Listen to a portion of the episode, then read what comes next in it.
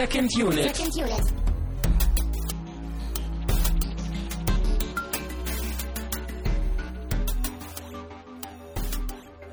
Herzlich willkommen zu einer neuen Ausgabe von Second Unit. Es sind ganz besondere Umstände hier im Hause Second Unit. Mein Name ist Christian Steiner, ich habe bei mir Tamine Muth Hallo. und einen ganz besonderen Gast heute, den wir schon mal hier hatten, Rian Voss. Hallöchen. Sch- Schönen guten Tag.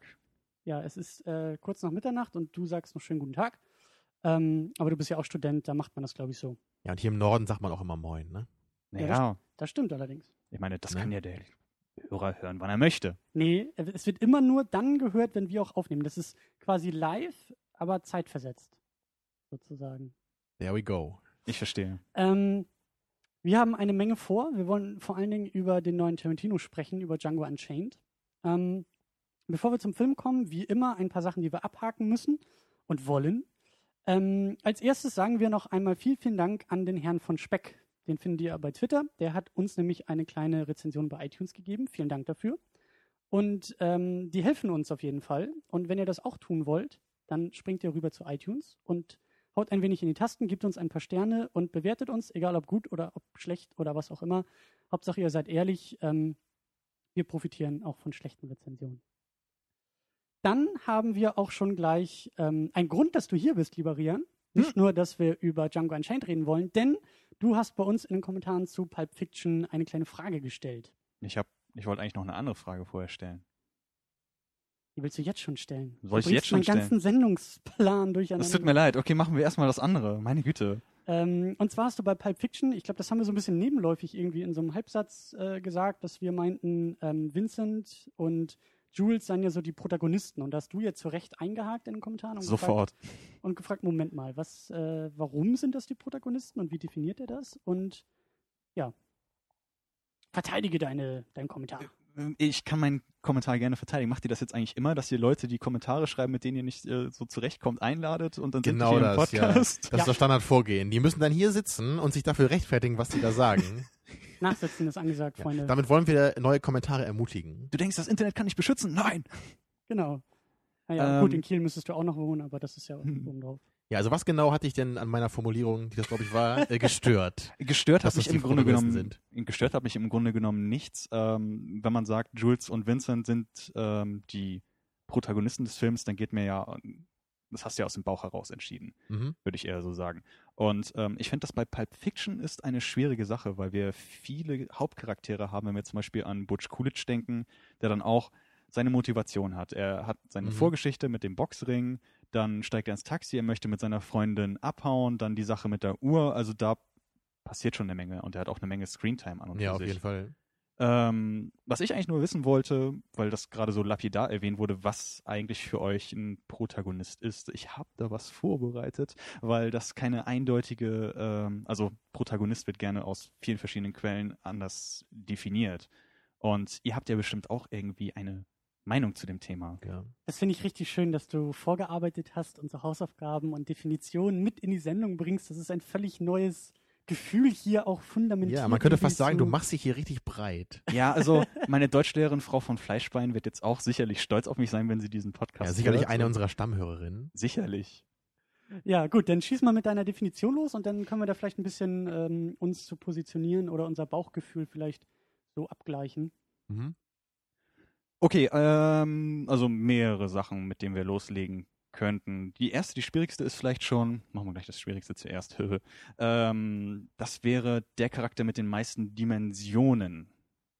Oh. Jetzt kommt natürlich, okay, ja, okay, meisten Dimensionen. Ja, wir Was studieren ist- Philosophie. Da würden wir jetzt gegenfragen, was meinst du mit Dimensionen? Ja, richtig, natürlich. Ähm, Dimension, das ist in dem einen Buch, das ich dir auch ausgeliehen habe, dass Mhm. du, das natürlich noch auf deiner äh, Lease-Liste steht. Ja. Ähm, Story von Robert McKee. Ähm, werden Dimensionen so definiert, als ähm, ein Charakter hat diese Eigenschaft, aber auch eine andere Eigenschaft. Er führt dann sehr schön ähm, Hamlet als einen Charakter an, der extrem viele Dimensionen hat. Er ähm, ist hängig, weil ich keine Ahnung habe, wie Hamlet charakterisiert ist. Ein sehr gutes Beispiel Äh, gewählt, Äh, ja. Ich frage in die Runde, hat jemand Beispiel. Hamlet vorbereitet? Nein? Ich sehe, das ist nicht der Fall. Dann äh, schneide ich das nachher natürlich raus, um uns hier nicht zu blamieren. Natürlich. Aber es ist auf jeden Fall, es war eine lange Liste und es war sehr beeindruckend, was er da alles geschrieben hat. Also auf jeden Fall so gegensätzliche Sachen wie zum Beispiel, er will für seine Partei den Sieg haben, aber andererseits findet er das, was seine Partei Mhm. macht, nicht so gut. Im, Im Grunde das größte Konfliktpotenzial. Genau, das größte Konfliktpotenzial. Mhm. Und das ist auch eine Sache, ähm, ich rede jetzt so lange darüber, weil das in dem Buch vorkommt und ich finde das Buch super. Ähm, da wurde Blade Runner sehr schön aufgeführt als so eine Sache, Mhm. wo, wo ähm, dem Protagonisten, Deckard, von einem Nebencharakter eigentlich die Show gestohlen wurde, wo man nicht so richtig, als Zuschauer nicht so richtig weiß, wer ist jetzt der Hauptcharakter, weil Deckard ist im Grunde genommen relativ platt im Vergleich zu dem äh, Replikanten Roy. Ja, das stimmt. Und Obwohl ich da trotzdem sagen würde, dass er eigentlich der Protagonist ist, weil ich bei ihm zum Beispiel das Gefühl habe, dass der Zuschauer so ein bisschen durch ihn den Film er- erfährt. Mhm. Das ist für mich eigentlich auch so eine Eigenschaft, glaube ich, von einem Protagonisten. Also was ich intuitiv so sehen würde. habe ich auch noch mit aufgeschrieben. Oh, super. Ähm, Dann ist das ja richtig, was im Lexikon Dann ist das so richtig. Es ist auf eine gewisse Weise richtig. Ähm, aber auf jeden Fall ist das so ein, so ein Quell, wo, wo äh, Verwirrung entstehen kann beim Zuschauer, wer jetzt der Protagonist sein soll. Mhm. Ganz klar bei, bei Star Wars, Luke Skywalker. Ja, Mhm. Aber da trifft das eigentlich sehr gut zu, was ich gerade meinte. Ne? Also, Mhm. dass der Zuschauer wirklich so mit Luke irgendwie so diese Welt erfährt, ne? auf diese große Reise mitgenommen wird. Aber das mit den Dimensionen, was du gerade sagtest, da würde ich, würde ich dir auch intuitiv recht geben. Ich hätte jetzt auch gesagt, der Protagonist hat irgendwie am meisten äh, einfach auch von ihm, was wir kennen. Ne? Wir kennen seine Motivation, seine Ziele, seine Eigenschaften. Und je mehr das ist, desto mehr wird, glaube ich, ein Charakter zu einem Protagonisten. Mhm. Ähm, ich versuche auch langsam schon mal wieder den Bogen zurück zu Pulp Fiction zu schlagen und äh, liefer vielleicht eine Definition, ähm, die vielleicht ein bisschen flach ist und auf die man gerne einhauen darf. Aber was ist mit Screentime? Screentime. Wenn man ja. einfach sagt, der Protagonist ist diejenige Figur mit der meisten Screentime und ja, es gibt die Ausnahmen und ja, gute Drehbücher oder Regisseure äh, leiten uns vielleicht auch mal in die Irre, indem der Protagonist tatsächlich nicht der ist, der die meiste Screentime hat. Aber Mhm. so als Also, grundlegender so ein Bauch, Indiz ist es ja eigentlich meistens schon. Ne? Ja. Deswegen ja auch bei Ja. Pulp Fiction. Und auch so die letzte Szene zum Beispiel, denke ich auch so, wie sie beiden da nochmal aufstehen im Diner ne? und dann so aus der Tür rausgehen, wirkt ja schon so, als wären sie irgendwie so die wichtigsten. Genau, quantitativ ist das natürlich so, aber man muss natürlich auch sagen, man muss dann auch nach der Intensivität gehen. Ja, also wenn du jetzt, wenn klar. du jetzt eine, einen Charakter mit extrem viel Screentime hast, aber es passiert eigentlich nichts und bei dem anderen passiert irgendwie in fünf Minuten alles. Ja, ja, klar. Ja, klar. Ähm, deswegen sag ich ja, das ist Mhm. ähm, vielleicht eine flache Definition. Ich würde auch irgendwie sagen, dass bei dem Protagonisten irgendwie, ähm, also so als Bauchgefühl, die Fäden zusammenführen. Also dass irgendwie das so der Mittelpunkt oder der, der Magnet irgendwie des Filmes, der Story auch ist. Dazu muss er halt auch nicht die meiste Screentime haben. Aber gerade bei Pulp Fiction hatte ich schon irgendwie das Gefühl, dass sich das meiste irgendwie bei den beiden trifft. Ja, Da genau. ist auch über mehrere Ecken, weil äh, Butch irgendwie was mit Wallace zu tun hat und Wallace deren Chef ist, habe ich ja, den Eindruck, aber dass, richtig. dass das beeinflusst deren nicht Geschichte, aber zumindest das, was wir über die wissen, irgendwie doch. Ja, man hat das Gefühl, die beiden sind schon so im Zentrum Mhm. von diesen Mhm. ganzen Handlungssträngen. Und alle Die anderen sind eher nur so Ableger. quasi. Oh. Katsching. Ich habe noch mehr. ähm, ja, die hau Empathieträger oder der Empathieträger, also der, der die meiste, nicht Sympathie, sondern wirklich Empathie, in den, den man sich am besten hineinversetzen kann und von dem man auch irgendwie möchte, dass er gewinnt oder dass er ein Happy End hat. Ähm, in dem Mhm. Fall, ich habe ein schönes Beispiel dafür, für Ich kann dir das Beispiel schon, schon sagen. Es ist definitiv Samuel L. Jackson in Pulp Fiction durch äh, Bad Motherfucker von der ich wollte jetzt, ich wollte jetzt eigentlich auf Das ist für Breaking, mich die größte Empathie im ganzen Film eigentlich. Da habe ich mich sehr, sehr stark mit identifiziert, weil das eigentlich auch auf meiner Brieftasche stehen müsste. sollte. Mhm. Mhm. Ich wollte jetzt eigentlich auf Breaking Bad hinaus. Oh, sehr gerne. Ähm, Das ist aber kein da- Film, ne? Ist kein Film, ist eine Serie, aber da kommt das äh, schön rüber, weil wir zwei Hauptcharaktere haben. Äh, Walter White, den Chemiefabrikanten, Meth-Erzeuger, Und wir AKA haben- Heisenberg. aka Heisenberg. Und wir haben Jesse, seinen Unterling und ähm, der Typ, dem eigentlich die ganze Zeit äh, die schlimme Sache, die schlimmen Sachen passieren. Der Punching Bag, ja. Genau, und in der Serie fiebert man nicht so sehr mit, was Walter White, also ob Walter White was Gutes passiert, sondern man hofft die ganze Zeit auf das Happy End für Jesse.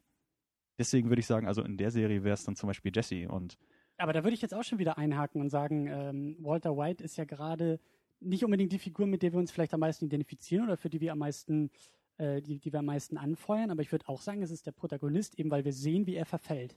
Das ist eigentlich das, was Star Wars, was das Prequel hätte sein sollen, nämlich der Weg von einem eigentlich normalen, guten Charakter zum Bösen, zum ultimativen Mafia-Drogenboss oder was auch immer er nachher in der fünften Staffel wird. Das kommt gleich zum nächsten Punkt, weil ähm, das wäre dann der Charakter, der den stärksten Wandel durchmacht. Wo man jetzt bei Walter White und Jesse argumentieren kann, wer jetzt am stärksten wandelt ist. Bei Walter White ist es ganz klar von oben nach unten. Ja.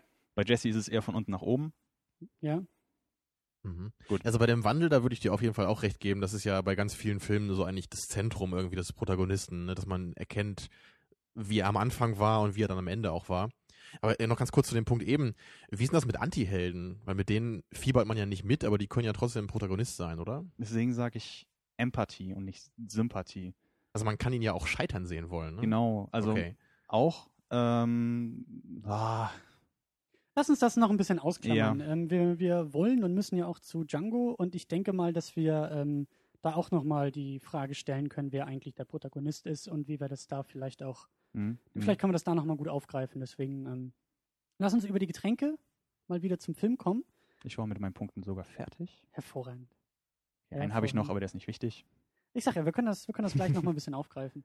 Ähm, wir haben diese Woche äh, mal wieder ein Malzbier, ein alkoholfreies Bier. Hattet ihr schon mal eins?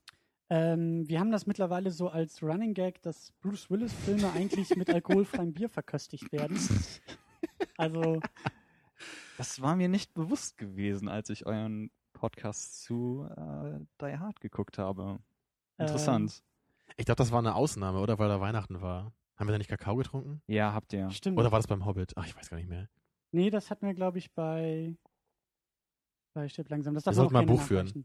Äh, Naja, auf jeden Fall hatten wir schon mal Karamals getrunken, glaube ich, oder? Genau, wir hatten Karamals, Und dieses Rootbier, ne? das hatten Ja. wir bei Looper und wir hatten, glaube ich, angefangen bei Catch 44 mit Warsteiner alkoholfrei. Aber Ich diesmal erinnere haben mich, wir, ja. Diesmal haben wir das Original, wie es auf der Flasche steht, Vitamalz.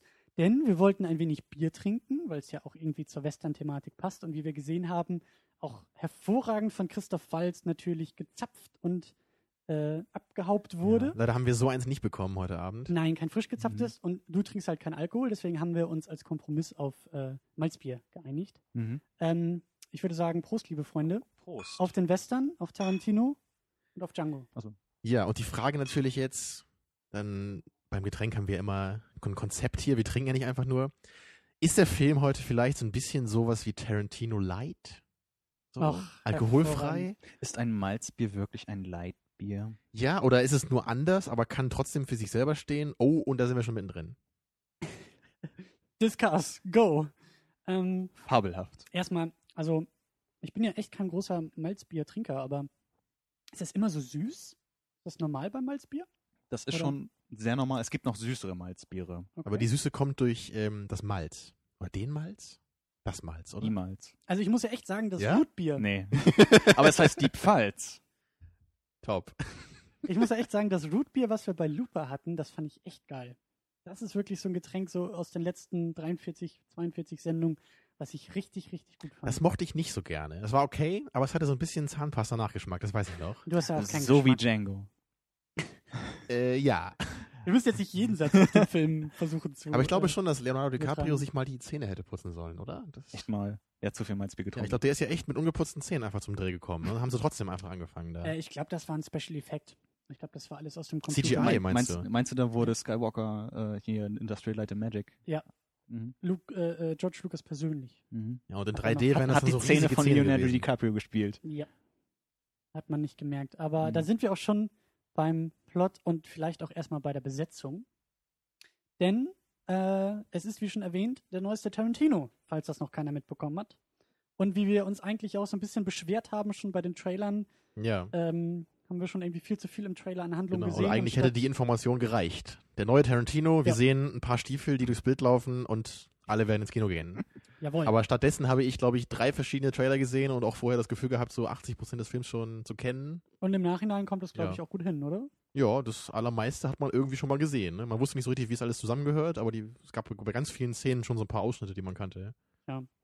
Ähm, achso, vielleicht noch als, äh, als Erwähnung, äh, wir werden die Sendung ein wenig aufteilen. Also ihr dürft sehr gerne noch hier weiter zuhören. Wir versuchen, äh, das spoilerfrei zu halten, bis ich wieder eine Ansage mache und dann gehen wir ins Eingemachte. Ähm, deswegen erstmal keine, keine Befürchtung eurerseits. Ähm, dann in der Hauptrolle natürlich Jamie Foxx als Django. Das D ist übrigens stumm, wie wir gelernt haben in dem Film. Ähm, wir haben mal wieder Christoph Waltz. Irgendwie scheint sich Tarantino auf Christoph Waltz ein bisschen eingeschossen zu haben. Ja, Christoph Waltz war ja auch der Schauspieler, der dann doch noch im letzten Moment dafür gesorgt hatte, dass Inglourious Bastards verwirklicht werden konnte. Weil- Ernsthaft? Das ja, wusste ich gar weil, habe ich mal in so einem Interview gehört bei ihm. Ja, weil Tarantino hat halt echt lange nach einem Schauspieler gesucht, der diese Rolle halt von, Ja. von Hans Lander spielen konnte und dann echt kurz äh, vor Aufgabe quasi von Tarantino hat er dann doch noch den Walz gefunden und war natürlich dann völlig überwältigt. Zu Recht. Und anscheinend irgendwie auch ein wenig verliebt jetzt mittlerweile. Genau, und das war ja auch dann Walz Hollywood-Durchbruch. Ne? Jetzt sind Mhm. alle scharf auf ihn. Mhm. Ähm, dann haben wir Leonardo DiCaprio als Calvin Candy. Grandi. Als, äh, ja, was ist er so? Sklavenhalter? Ja. Geschäftsmann. So hat man das damals, glaube ich, Mhm. eher genannt. Oder ja. ein reiches Arschloch, könnte man auch sagen. Ähm, ja, aber die Frage ist ja, was er im Film spielt. Haha. Fand ich jetzt nicht so lustig.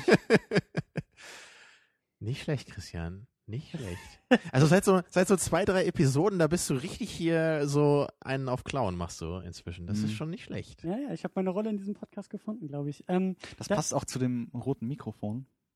Das hier vor ja, der das Nase kannst du dir auf die schwebt. Nase setzen, genau. Sehr gut. Ja. jetzt hast du das Geheimnis verraten. Mhm. Da sind alle Witze drin. Ähm, wir haben noch Samuel L. Jackson als Steven, einem, was ist er, ein, ein äh, hochrangiger Sklave ist er ja eigentlich? Genau, er arbeitet oder? so im Haus, auch schon hochbetagt. Butler. Ja, und also in, innerhalb der Sklavenhierarchie steht er halt auch so ein bisschen weiter oben ne, und darf so den, den anderen dann so ein bisschen befehlen, was sie da zu machen haben im Haus. Mhm. Und wir haben noch, ähm, ich glaube nicht, dass es ein großer Spoiler sein sollte, äh, Franco Nero, der einmal äh, zwei Sätze sagen darf und durchs Bild huscht.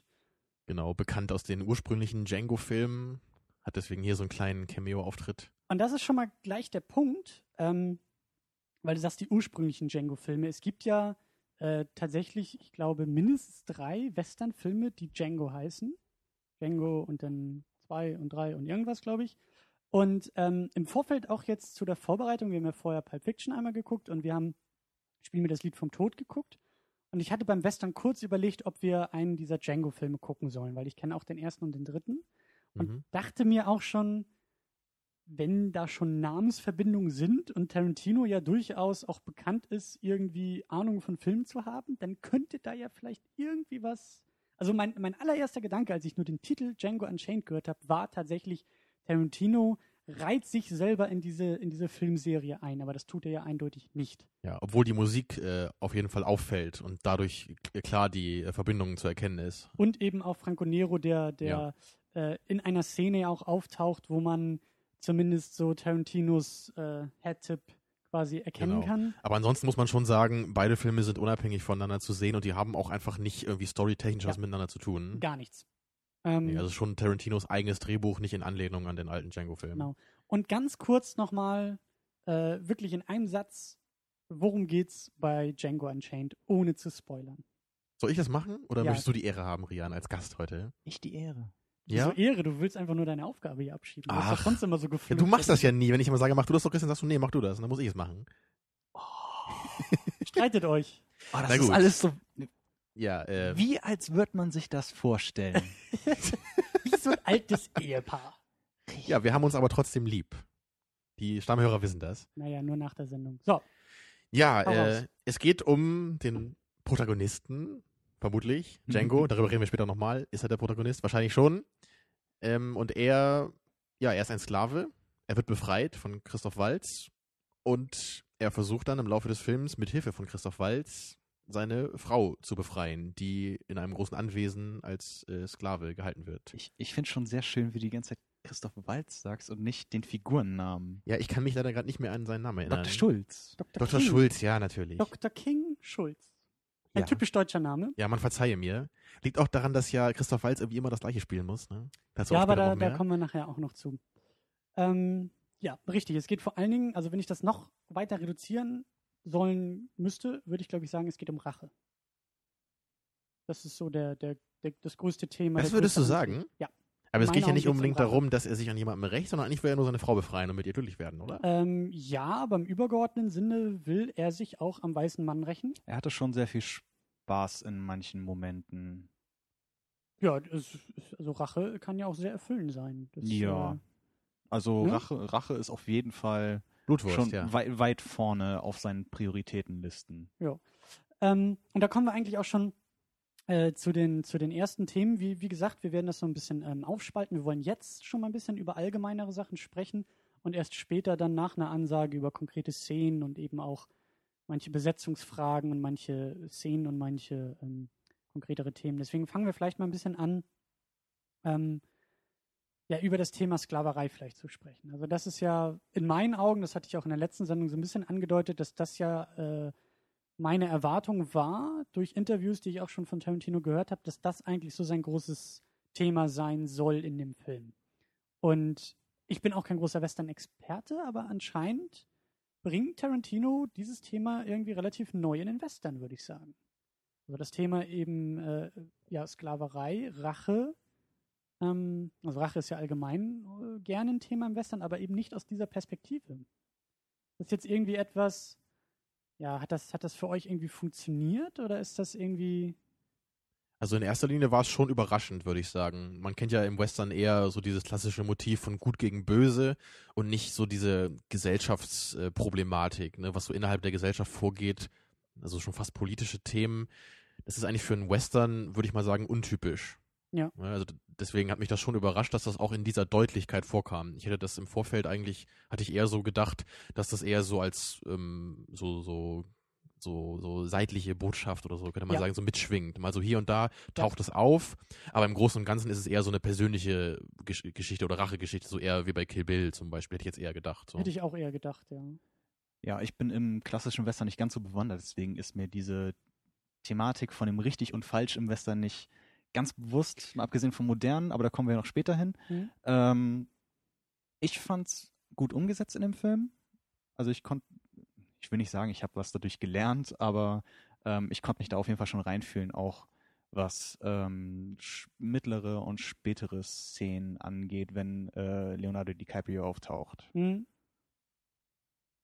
Ja, also es war für dich halt nicht ein Fremdkörper in dem Sinne. Nein, Also- also ich fand, das hatte schon seinen Platz. Also, Also, ich meine, das, das könnte man, glaube ich, schon so sehen. Ich weiß nicht, ob es jetzt hier so krass war, aber einfach so diese Vermischung von einem ernsten Thema mit so manchen sehr übertriebenen Charakteren und irgendwie auch so übertriebenen, ja, gewalttätigen Tarantino-Szenen ist halt schon so ein bisschen merkwürdig. Es ist irgendwie. auf jeden Fall ein anderer Western, den wir da sehen. Man merkt, es ist ein Tarantino-Film und man merkt irgendwie auch, es ist kein Western aus den, aus den 60er Jahren oder so oder 70er Jahren, sondern das ist schon, das ist schon, wie gesagt, ähm, irgendwie, irgendwie doch was anderes. Und ja, das ist dann irgendwie auch schon meine nächste Frage. Ist das, funktioniert so dieser Tarantino-Western? Das, was du angedeutet hast, eben so diese irgendwie gesellschaftskritische Thematik, aber eben auch ähm, die Gewalt, die wir das erste Mal so heftig auch in einem Western haben. Ähm, Ja. Ja, dieses Verhältnis von Tarantino und Western, das hatten wir auch am Ende der letzten Sendung, glaube ich, noch so kurz angeschnitten. Und da waren deine Erwartungen ja eher treffend als meine, weil ich eigentlich eher gedacht hätte, wir sehen im Grunde einen Film, der eher so ist wie Spiel mir das Lied vom Tod, nur halt in überzogener Tarantino-Manier. Aber das, was wir heute gesehen haben, war ja eher ein anderer Film. Eher ruhiger, dialoglastiger und halt einfach nicht so durch diese ikonischen Momente irgendwie ausgezeichnet, wo sich diese zwei äh, Mhm. Helden oder, oder der Gute und der Böse stehen sich gegenüber auf der einsamen Ranch und sie müssen dann ihr, ihr Shootout haben. So war das ja gar nicht heute. Das war ja wirklich eher so diese, ja, diese Tarantino-hafte Dialogschlägerei meistens. Und das war für mich schon so ein bisschen ungewohnt. Aber hat das denn wenigstens funktioniert, die, wie du gesagt hast, äh, Dialogschlägerei bei Tarantino? Oder war Also- das auch zu wenig oder zu Also ich würde sagen, für Tarantinos Verhältnisse waren mir die Dialoge nicht, ähm, ja, wie sagt man so, nicht spitzfindig genug oder nicht so voll auf den Punkt, wie das jetzt bei Pulp Fiction zum Beispiel der Fall war. Oder halt Mhm. auch bei Inglourious Bastards, wo ich so richtig mitfieber bei jedem Wort, was gesagt wird. Hier war es eher, es war gut, es war unterhaltsam, aber es war für mich irgendwie nicht so zeitlos oder richtig brillant. Mhm. Mhm. ich denke, ähm, Tarantino macht ja sowieso immer viele Western-Anleihen in seinen Filmen. Ja. Also bei Kill Bill ist ja jetzt eigentlich ein asiatisch angehauchter Film, aber selbst da kommt Westernmusik drin vor. Mhm. Und bestimmte Thematiken kommen ja, glaube ich, auch aus dem Western. Auch das Rachemotiv ist da ja sehr, sehr ähm, dominant. Und ich muss sagen, so als Tarantino-Western habe ich eigentlich mehr oder weniger diesen Film auch erwartet. Also ich war jetzt nicht davon über, also ich habe, ich hatte keine Erwartung, die nicht von diesem Film erfüllt wurde, wurde sagen wir so. Mhm. Ähm, will eher darauf hinmünzen, dass ich nicht so viele Erwartungen hatte. Ich hatte den Trailer gesehen, ich habe mich gefragt, was würde Termino davon denken. Ich hatte bloß einen von den Trailern gesehen. Deswegen dachte ich mir, hm, okay, der sieht jetzt irgendwie sehr, sehr straightforward aus von dem, was man an Szenen gesehen hat. Also man hat da so ein bisschen Gewitzel, ein bisschen Action, man hat Bisschen eine, Coolness. ein bisschen Coolness, man hat eine klar definierte Story und ähm, das, das hat mich tatsächlich eher gewundert, ähm, dass, dass der Film doch, ähm, doch mehr Tarantino dann war, also von meiner Sicht aus, mehr Tarantino war, als ähm, der Trailer, den ich gesehen hatte, Mhm, veranschaulichen mhm. ließ. Kurze Randnotiz vielleicht nur, aber meinst du, dass das irgendwie, also für mich kamen diese Trailer sehr verzweifelt rüber. Wie wir schon gesagt haben, so viel Inhalt wieder rüberkam, ähm, so nach dem Motto, die Anzugträger mit den Excel-Tabellen Mhm, irgendwo äh, in den Chefetagen haben jetzt auf einmal das Problem, einen Western von Tarantino verkaufen zu müssen. Äh, und um, um Gottes Willen, Western, die verkaufen sich ja gar nicht und dann eben versucht irgendwie im Trailer da sowas hinzubiegen. Ja, alles rauszuhauen, was irgendwie interessant sein könnte, aber trotzdem irgendwie das Ganze noch als so einen relativ normalen Film irgendwie so erscheinen genau, lassen so zu diesen, wollen. diesen ne? Western-Part quasi so deutlich zu verschweigen, wie es irgendwie nur geht und das Ganze so ein bisschen mehr nach Action aussehen zu lassen und So. Es ist nicht nur was für Western-Fans, so nach dem Motto, ne? Ja, was du sagtest, es Ja. sah normal aus. Also wenn ich mich da an den Kill Bill Trailer erinnere, das war, glaube ich, die Öffnungsszene vom zweiten Kill Bill, wo ähm, Beatrix Kiddo in ihrem Auto in der Schwarz-Weiß-Szene ähm, den Zuschauer erklärte, was sie jetzt macht. Also sie ist jetzt auf dem Mhm. Weg, um Bill zu töten. Und als ich das gesehen habe, dachte ich, "Hä? okay. Und Aber das ist eigentlich für mich ein guter Trailer, ne? der eigentlich Ja. nicht viel Preis gibt, sondern wirklich nur einen irgendwie so neugierig macht Ja, und so ein bisschen sagt, worum es eigentlich geht. eigentlich auch eher ein Teaser, der nur Genau, so Ideen sowas, ja. vorgibt und gar nicht so konkret drauf Gut, eingeht. ähm, wir waren noch beim Western. Mhm. Ähm, da will ich eher auf den Western-Part eingehen als auf den Tarantino-Part. ich habe ja, wie ich schon sagte, nur moderne Western gesehen, wie 310 to äh, Yuma und No Country for Old Men, wo man sich auch, auch unterhalten kann, ist das jetzt ein Western? Ich fasse ihn als solchen auf. Ähm, oder True Grit. Äh, Mhm. Und ich muss jetzt speziell an 310 to Yuma denken, weil ich muss grübeln, gab es in diesem Film wirklich so diese, diese harten Western-Elemente, auch diese Rache? Gab es ja eigentlich nicht. nicht gesehen. Ich Okay. nicht unbedingt Ja, ich kenne den, ist auch schon eine Weile her. Und in dem Film geht es ja darum, dass sie ähm, einen Gefangenentransport eigentlich machen. Und Mhm. der Hauptcharakter ist eigentlich die ganze Zeit nur frustriert. Also er ist frustriert von der Welt an sich. Und das ist eigentlich auch Ja. schon, ist das nicht, da frage ich euch, ist das ein komisches Thema für einen Western? In gewisser Weise schon. Aber immerhin gab es bei dem Film noch so diesen sehr charismatischen Bösewicht. Ne, in, Mhm. Also Russell Crowe. Und Christian Bale als der Protagonist, da hast du schon recht, das ist auch sehr ungewöhnlich. Er, er als, so als fürsorglicher Vater, der sich um seinen Sohn kümmern Mhm. will und natürlich vom Leben eher ja, so ein bisschen getreten wurde. Und nicht eben wie bei den Leone-Filmen, ne, so die, die starken Männer, die eigentlich überhaupt keine Probleme haben. Vor allen Dingen auch so diese, diese Archetypen, die man kritisieren kann, dass sie vielleicht eben relativ schwach gezeichnet sind. Also eben ein Clint Eastwood früher, ne, der Klassiker. Ja, oder eben auch Spiel mir das Lied vom Tod. Also da wissen wir eigentlich auch nicht viel über die einzelnen äh, Protagonisten und, und Figuren. Genau, sie sind eigentlich sehr minimalistisch. weil aber in den moderneren. Der Gute, der Genau. Böse, die Mhm. Dame, die gerettet werden muss. Ja, und das passt ja auch zu diesem Wortkargen, ne? aber im moderneren Western scheint das eher in die Richtung zu gehen, das sind wirklich richtige Charaktere, wir lernen was über die, die machen eine Entwicklung durch. Ne? Also zum Beispiel der Unforgiven, den kenne ich auch noch. Also ähm, Clint Eastwoods Abrechnung mit seinem Western. Und da Mhm. macht er sich selber natürlich auch zu so einem Charakter. Er macht halt sich selber als eigentlich als Ikone des alten Western, auch als, also er macht sich selber, transformiert sich in einen angreifbaren Charakter, der auch Probleme mit dem Leben hat. Mhm. Aber wenn man da den Bogen wieder zurück äh, zu Django schlägt, kann man ja auch sagen, ähm, dass Tarantino das aber auch nicht unbedingt macht, was ihr gerade beschrieben habt. Also ich würde jetzt auch nicht sagen, dass die Figuren in dem Film jetzt unglaublich viel Motivation mitbringen und Identifikationspotenzial mitbringen, außer halt irgendwie Coolness und Rache bei Django zu finden. Ähm, ich meine, selbst irgendwie äh, hier der, der Dr. King Schulz ist jetzt auch nicht so die, ist jetzt auch nicht so der strahlende, ähm, wie soll man sagen, der strahlende Held oder das Gute, das Ethische, was die Sklaverei so deutlich ablehnt, sondern das ist alles irgendwie auch so ein bisschen, ein bisschen grau Ja. und sehr grau und sehr, sehr, sehr grau und Ja, vor allem halt so ein bisschen meine? ambivalent. Ja, Und- und Das, das ist für mich so ein moderner Aspekt irgendwie. okay. Also Schulz nimmt für mich doch noch einen Archetypen ein, nämlich den Mentor. Aber findet man den so sehr im Western? Der Mentor? Ja, gut. äh? Western-Archetyp, ich ging jetzt von allgemeinen Archetypen Aber auch aus. nur in einer Hinsicht, würde ich sagen. Weil am Anfang ist er ja schon eigentlich eher so, ja, er ist halt der Bounty Hunter und es geht ihm ja nur um seinen Profit. Aber im Laufe des Films entwickelt er ja schon so eine Art, ja, Responsibility, sagt er ja, ne, für Django. Mhm. Und am Ende da, ja, der, er opfert sich ja quasi oder er schießt sich. Äh, aber das darf ich noch gar nicht sagen, ne? Du darfst gar Oh nicht je. sagen. Oh, das, wir, sind noch, wir sind noch im Spoiler. Äh, war- ja, ich weiß gar nicht, was am Ende mit ihm passiert ist. Hm?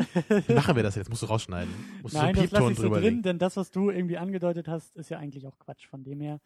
Ähm, Du musst so einen Piepton Mhm. drüber legen. ich das will war jetzt eine der Frage, Spoiler. Ich will eine Frage nochmal noch mal konkret, konkret stellen und dann ähm, haben wir, glaube ich, noch so zwei, drei Notizen und dann verlassen wir auch hier diesen spoilerfreien Part. Meine Frage, die du so schön auf dem Heimweg noch äh, formuliert hast, äh, Tamino, ist das ein Western oder spielt er nur im Westen? Tja. Das ist halt wirklich, das hat halt schon mit dem Gefühl von einem Western irgendwie zu tun und natürlich auch mit den persönlichen Erwartungen. Und für mich ist Ja. ein Western in erster Linie wirklich so ein, so ein Leone-Western. So diese alten, klassischen Western so aus den, aus den 60ern so, oder 50ern. So, so eine Art Film erwarte ich dann nicht in erster Linie, wenn ich jetzt denke Western. Und alles, was sich jetzt erstmal davon unterscheidet, ist dann für mich eher nur so Western mit Einschränkungen oder vielleicht ein bisschen was anderes. Und das war heute auf jeden Fall mein vorherrschendes Gefühl. Ich hatte nicht das Gefühl, einen Western zu gucken, sondern wirklich nur einen Film, der irgendwie einfach in so einem Wild West-Setting spielt. Mhm. Was jetzt äh, per se irgendwie kein äh, negatives etwas sein muss. Aber das ist mir auf jeden Fall aufgefallen von Anfang an. Und da gibt es natürlich eine Menge Gründe, die da irgendwie reinspielen. Ne? Also das, was wir eben schon gesagt haben, ne, das Fehlen von diesen ikonischen Personen irgendwie, so diese gut-böse Konfrontation ist irgendwie nicht so da. Und halt vor allem auch dieses, dieses gesellschaftliche Thema der Sklaverei.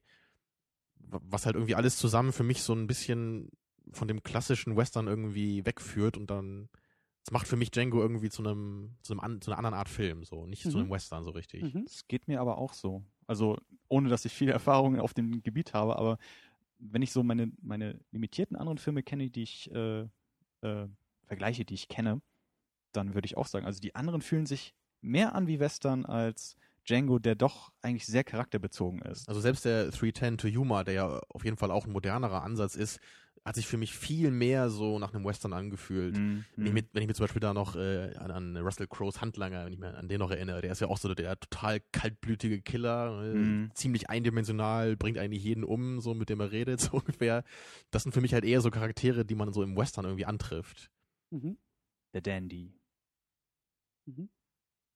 Ja, das ist, ich, ich finde, das ist echt eine schwierige Frage, weil ähm, es gibt für mich durchaus so ein paar Momente, die ich, die ich durchaus auch ikonisch finde. Vielleicht gehen wir da nachher noch mal ein bisschen drauf ein. Aber das, was du angesprochen hast, gerade so das Bauchgefühl. Mein Bauchgefühl jetzt im Kino war irgendwie auch so ein bisschen, naja, irgendwie, irgendwas fehlt. Irgendwas, irgendwie ist der, irgendwie ist der zu leicht, obwohl er inhaltlich relativ schwer ist durch, die, durch das Thema Sklaverei. Also auch Aber- von den Bildern her, glaube ich, da, Ja, und, und also ich meine, gut, das ist vielleicht jetzt auch ein bisschen unfairer Vergleich zu äh, Spiel mir das Lied vom Tod, aber der fängt halt an mit diesen zehn Minuten an dieser, an dieser Bahnhofstation. Und ich habe ganz ehrlich, also das ist eine elendig lange Szene. Du hast, du hast den Film nicht Hm. gesehen, Rian, aber das ist eine elendig lange Szene, bei der man erstmal gar nicht weiß, was da jetzt gerade los ist und wie die Rollenverteilungen sind, aber der funktioniert halt so gut. Also die, diese, die, dieser Part. Und ich bin da ein bisschen enttäuscht von Tarantino, dass er mit uns als Publikum, dass er uns sowas nicht hinwirft, dass er uns nicht so, Mhm. so ein paar Western-Elemente gibt, die es heutzutage in Filmen per se gar nicht mehr gibt. Nämlich so diese, diese langgezogen, diese, diese Langeweile oder auch irgendwie, Ja. was für mich Western-Gefühl auch ein bisschen ausmacht. Das Staubige auch am Western. Also da denke ich zum Beispiel echt an die Eröffnungsszene von Inglourious Bastards. Und die ist ja im Grunde viel mehr Western als äh, der ganze Film Django, würde ich mal jetzt ganz provokativ sagen. Obwohl er natürlich eigentlich kein Western-Setting hat. Aber eben diese gut, Einführung von Hans Lander, ne, diese Musik dazu, wie er von, von weitem auf diesem Motorrad Ja. ins Bild fährt, Ja. Das ist für mich irgendwie Western. Von der Art und Weise, vom Da fällt, Gefühl. mir, da fällt mir noch ein, ähm, der Film, also jetzt, jetzt habe ich den Namen vom Film vergessen, das gibt's doch nicht. Django. Django Unchained. Ähm, Ach, der. der der. Film, der, über den wir uns jetzt unterhalten. Nicht der andere, sondern dieser. Ähm, der spielt eigentlich relativ viel in urban, also in urbanen Umgebungen. Also man Und hat, allem man, hat, man, hat, man hat viele Leute, viel Zivilisation um die Leute Ja, herum. genau das. Es Ja. gibt nicht so dieses, diese, diese, wie sagt man, so diese Outrider-Feeling. Ja, so diese- diese, diese Wüste, diese Prärie. Einsamkeit, aber eben auch sehr, sehr viel, was du, was, was Tamino ja auch schon meinte, sehr viele äh, ähm, ja, Szenen irgendwie indoor. Ja. Gibt's, gibt's irgendein Lagerfeuer in dem Film? Äh, Ein einziges. Ja, doch. Ja? Sie, sie kochen Kaffee und essen zweimal, glaube ich. Wie langweilig das klingt, Bei was du Nacht? sagst. Bei Nacht? Ah, das ist Bei Tag zählt nicht. Okay, gut. Nee, das, das, da kann ich mich nicht dran erinnern. Also habe ich jetzt auch nicht in Erinnerung. Nee, kein. Western. Also, na- natürlich reiten sie ab und zu mal so ein bisschen durch die Wüste. Kein ne? Western. Ein, ein, ein Punkt noch. ein Punkt noch, der, der auch Western-typisch eigentlich ist. Ähm, der Soundtrack. Ähm, es wird das, das Lied von, von diesem äh, Django mit Franco Nero ja benutzt. Dieser, äh, Was auch ziemlich cool ist. Ja, Mhm. definitiv. Ähm, aber ähm, ich hoffe, das ist auch nicht zu viel verraten. Ich, ich fand die Idee sehr, sehr gut von Tarantino, äh, teilweise Hip-Hop auch zu spielen. Das ist aber nicht neu. Also Im Western? Im Western vielleicht nicht, aber äh, andere Anleihe. Ich habe den Film vor kurzem, ich habe nur das Ende gesehen. Ähm, der Mann mit den eisernen Fäusten. Ich bin mir nicht sicher, ob er den Film gemacht hat oder ob er ihn produziert hat oder ob er da irgendwie mitgefuscht hat. Wer Tarantino? Ja, Ist das der mit, mit, mit den eisernen Fäusten, genau. ja, ist das, nein, ist das, ist das irgendwie mit, nicht mit RZA? Ich bin mir nicht sicher. Also ich würde jetzt fast sagen, dass da auch Jamie Foxx mitgespielt. Auf jeden Fall Lucy Liu. Okay. Ähm, und in das ist so ein typisch asiatischer Martial Arts Film. Also so so Ich habe schon von ihm gehört, ja. schon auf billig fast gemacht. Ja. Wie gesagt, ich habe nur das Ende gesehen und schon irgendwie verwirrend für mich, der eingestiegen ist, aber man konnte doch irgendwie durchgehen, dass es, äh, durchsehen, dass es um Rache geht. Mhm. Ähm, und da wurde auch Hip-Hop eingebaut. Ja, ich meine, das, äh, ich meine jetzt nicht unbedingt, dass das originell von Tarantino ist, aber zumindest in diesem Western-Setting fand Ja. ich das. Ja, zumindest ja auch in der Mischung mit einer eher Eben. klassischen Western-Musik, eben. Eben. von diesem alten Django-Theme. Mhm. und, und auch zwischendurch gab es ja eher Western-orientierte äh, Musik zu Recht, um auch ein bisschen Stimmung zu erzeugen. Mhm. Aber auch da fand ich das so ein bisschen, gerade beim Soundtrack, ähm, ich bin ja auch Fan von, von Soundtracks, da hat mir ein bisschen was gefehlt. Das war auch wieder nicht ganz so ikonisch irgendwie. Es ist kein Mhm. Pulp Fiction, ne? Irgendwie, Also das, ja. das sind einfach, da sind so jede, jeder Song und jede Szene, die, die passen so unglaublich gut zusammen und man erinnert das einfach so gut zusammen. Oder auch dieser, dieser Kill Bill-Song, finde ich auch noch viel einprägsamer. Mhm. Mhm. Ich Also kann mich auch nur noch an das Django-Thema erinnern. eigentlich. Also ich, würde schon sagen, das hat immer funktioniert von der Musik, die war auch stimmungsvoll, ja, ja. aber das war eben auch nicht so ikonisch, wie es für Tarantino eigentlich äh, gewöhnlich wäre. ich, ich sag ja, vielleicht, vielleicht sind wir ein bisschen negativ geprägt, dadurch, dass wir eben Spiel mir das Lied vom Tod erst vor zwei Wochen geguckt haben. Aber weil dieser Film halt wirklich, also hatten wir ja schon in der Sendung auch gesagt, dass, dass die Musik ja schon fast ein Charakter in dem Film ist. ja, Äh, ja, die Mundharmonika. Schön. Genau, und, und ähm, naja, sowas vielleicht, wie gesagt, ein bisschen unfair für Tarantino, ihn an solchen Maßstäben zu, zu messen, aber Ja. Ja, naja. Tarantino gehört meiner Meinung nach schon zu den absolut besten Regisseuren unserer Zeit. Also der, und der er muss sich schon ja messen lassen hier mit auch den Klassikern. Und er weiß ja auch, was, Er, was er, er kann es ja auch, er hat es ja gezeigt mit seinen älteren Filmen. Er kann ja wirklich einen Hammer-Soundtrack liefern. Und da würde ich schon sagen, das war nicht das Optimum, was da heute gemacht wurde, obwohl es bei weitem nicht schlecht war. Bevor wir jetzt zum, zum, bevor wir jetzt ans Eingemachte kommen, können wir vielleicht noch mal ganz kurz versuchen, ähm, ähm, ersten kleinen Bogen zu, zu schließen. Ähm, wir haben jetzt irgendwie eine Menge kritisiert und ich habe so das Gefühl, dass der Film jetzt irgendwie schlechter weggekommen ist, als er eigentlich ist. Also vielleicht liegt das an den Erwartungen, die man hatte und ich muss sagen, meine Erwartung wurde irgendwie enttäuscht. Allerdings, eingeklammert, ich glaube, meine Erwartungen waren vielleicht auch ein wenig zu hoch an den Film und an, an Tarantino. Deswegen für mich funktioniert der Film auf jeden Fall. Er ist in meinen Augen nicht Tarantinos bester Film. Ähm, da würde ich jetzt einfach mal Glorious Bastards immer noch nennen. Aber Das ähm, erwärmt immer mein Herz, wenn du das sagst. Jetzt, wo du vor allem, wo du Pulp Fiction gesehen hast und trotzdem noch sagst, dass Inglourious Basterds für dich ein bisschen besser ist. Ach, Ja. Christian, klasse. ähm, ich muss dich ja auch irgendwie hier bei Laune halten, sonst kommst du ja nächste Woche nicht wieder. Ähm, Mhm, machst du super. Sehr gut. Äh, ja, wie, wie steht's denn bei euch? Ähm, ich muss sagen, ich bin mit Freude eigentlich an den Film rangegangen. Also ich habe den Trailer gesehen und dachte mir, jawohl, Christoph Waltz. wird geguckt und auch gleich als, als irgendwie die Nachricht kam, ja, Freitag läuft der um 11 Uhr abends im Kino und eigentlich hast du keine Zeit, aber gucken wir, okay, gucken wir, gehen wir rein. Und ich bin mit ähm, sehr, sehr positivem Gefühl rausgegangen. Ähm, gehört inzwischen zu einem meiner Lieblingsfilme von Tarantino. Ich sage nicht, welche Filme ich besser finde oder schlechter finde, sonst kriege ich hier auf die Fresse. also vielleicht der, ähm, der Veteran-Zuhörer kann schon vielleicht äh, so ungefähr einordnen, wie ich zu dem Film stehe.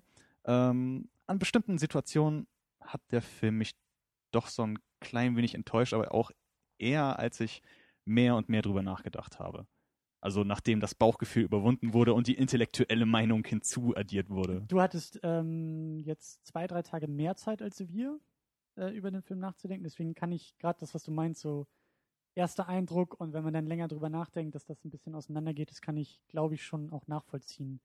Hm, aber das ist ja wirklich interessant, dass ihr beide ja schon eher so den positiven Eindruck habt. Ja. Und ich ja als leidenschaftlicher Tarantino-Fan, der ja alle Filme von ihm mehrmals gesehen hat, ich glaube bis auf Death Proof, den habe ich noch einmal gesehen und nicht Mhm. gemocht.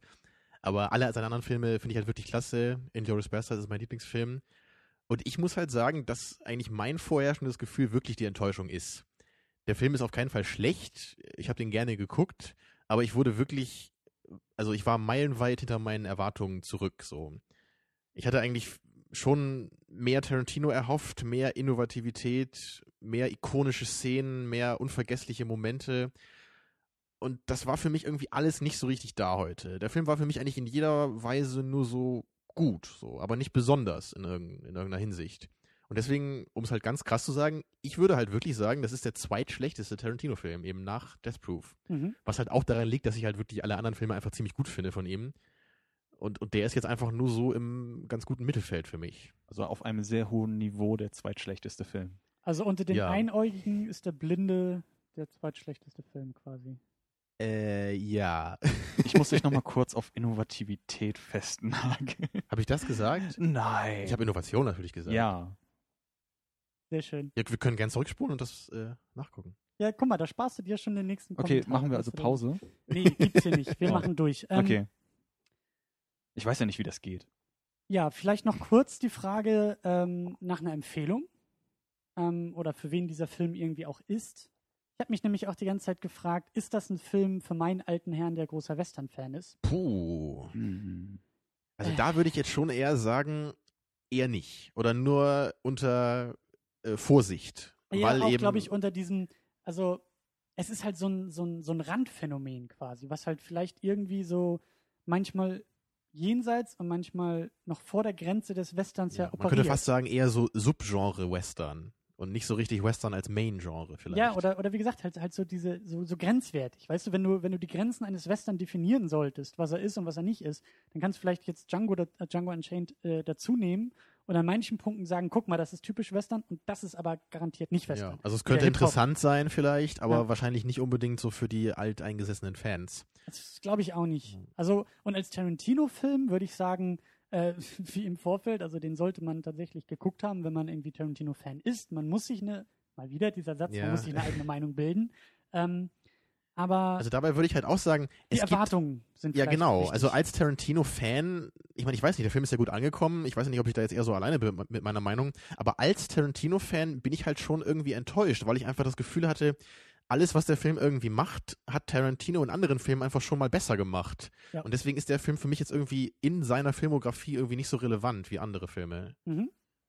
Ich Was würde, meinst du? ich würde sagen, ähm, der Film macht Spaß, auf jeden Fall, ihn Ja. zu gucken. Ja, das auf jeden Fall. Von daher, ich was wollt ihr noch? Ähm, okay. Und als weiteres, man sollte doch so ein bisschen politische Korrektheitstoleranzschwelle haben. Wie Was für ein Wort. Ähm, weil, also ich habe so das ein bisschen N-Wort so oft tangential, fällt? weil das N-Wort so oft fällt. Ich habe ähm, Das weiß keiner, was so wir meinen. tangens, tangential gehört. Es gibt viele Diskussionen. Ich weiß nicht, ob wir da noch wirklich drauf eingehen wollen, weil ich das eigentlich ziemlich albern finde. Es gibt erstmal die Diskussion, ob der Film anti-schwarz ist. Aha. Mhm. Und dann gibt es noch die Diskussion, ob der Film nicht vielleicht anti-weiß ist.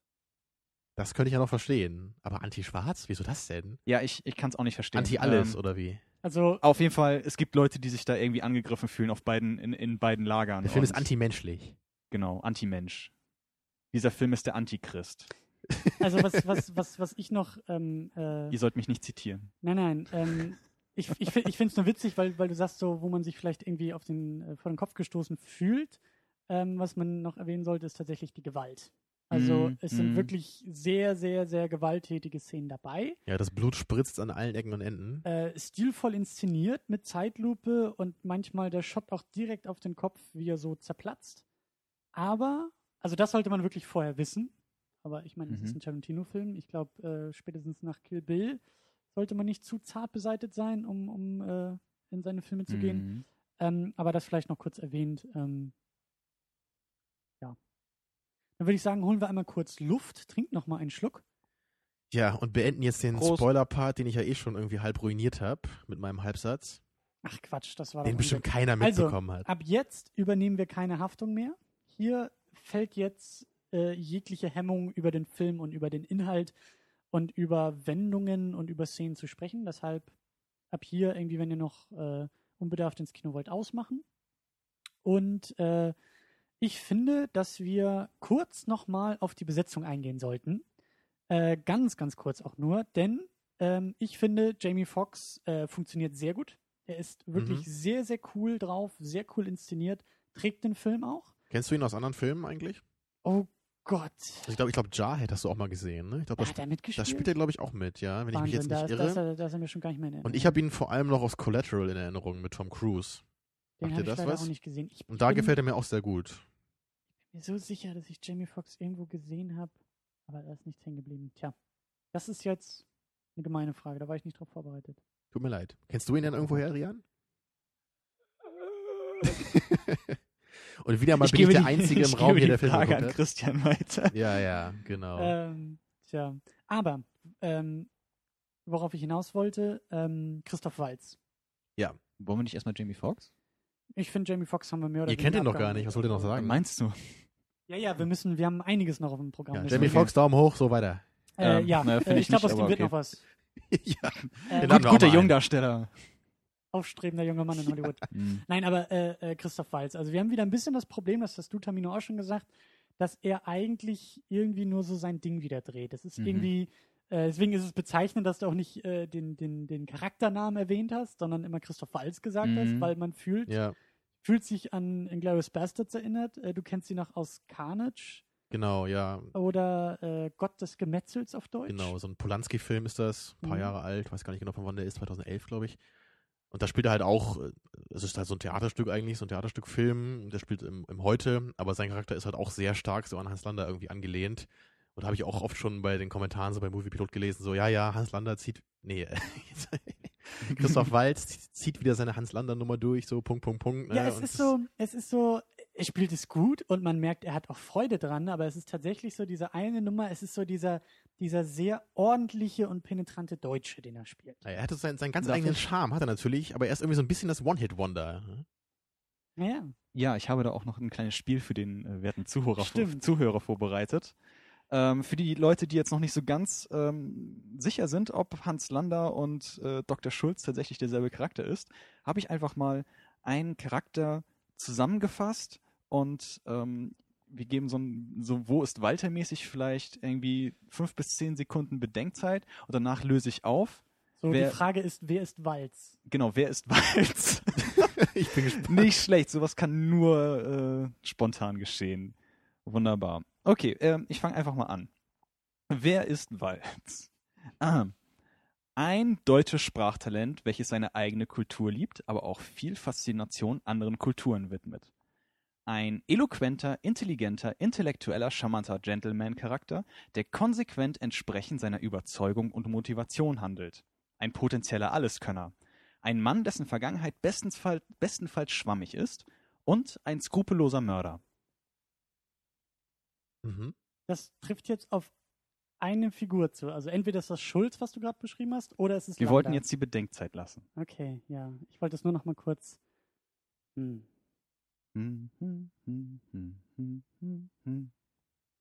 ja. Ich nehme Hans Lander. Okay.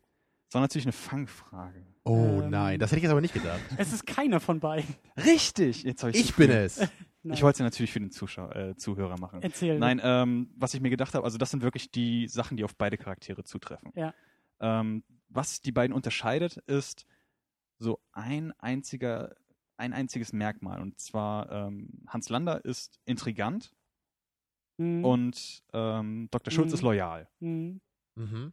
Das ist so die einzige Sache, finde ich zumindest, was, äh, was die beiden unterscheidet. Und das hat mich schon fast so, auch wegen der, wegen der zeitlichen Differenz, vielleicht zu der Frage gebracht, ist Hans Lander in Wirklichkeit die Reinkarnation von Dr. Schulz? Ich meine, es liegen jetzt so quasi 80 Jahre zwischen den beiden Zeiten. Also sind wir schon fast bei Cloud Atlas angekommen. Fast schon bei Cloud Atlas, über mehrere Jahre hinweg. Also mich würde jetzt nicht von, wenn, wenn Tarantino jetzt nochmal Christoph Schulz in einer Rolle. Christoph äh, Schulz? Äh, Christoph Christoph, Christoph, Ihr merkt das, ne? Man macht das automatisch. Ja, aber das haben sie schon Hans Schulz. aus. Schulz. Äh, wenn er jetzt nochmal in, eine, in einem Film vorkommt, der in der Gegenwart spielt und in, in dieselbe Rolle spielt, dann ist das absolute Absicht. Gott Also- des Gemetzels? Ja? Gott Ja. des Gemetzels. Natürlich trifft die Beschreibung da nicht ganz so deutlich drauf, ne? Ja, ja. weil er natürlich kein Mörder ist in dem Film, sondern einfach nur ein normaler Typ, aber einfach so wie er so ist, ne? seine ja, Art, das ja, ist ja. halt irgendwie immer gleich. Ja, ja. Es gibt auch noch diesen anderen Film, den ich nie gesehen habe, irgendwie Wasser für die Elefanten oder so, da spielt er auch mit. Kennt Oh den einer von euch? Nee, Nee. auch kein Nee. großes Was Interesse, guckst du für. Filme? Habe ich nicht gesehen, habe ich gerade so. gesagt. Ich weiß nur, dass er da auch Weil- mitspielt. Weil aber da der süße Boy aus Twilight mitspielt, ne? Deshalb hast du ihn geguckt. oh ja. War Ich eigentlich hab mal den blöden Film nicht geguckt, hört mir doch zu. Wir hören nur das, was wir hören wollen, das weißt du doch. War Christoph Waltz eigentlich mal jung? Äh, Und ja, und er hat doch, glaube ich, irgendwie nur äh, plünnige Fernsehfilme hier in Deutschland, glaube ich, spielen Mhm. dürfen. Und irgendwann hat ihn Tarantino ja gefunden und dann äh, durfte er auch mehr. Ja, und Aber nach immer Feierabend wahrscheinlich Sprachen gelernt.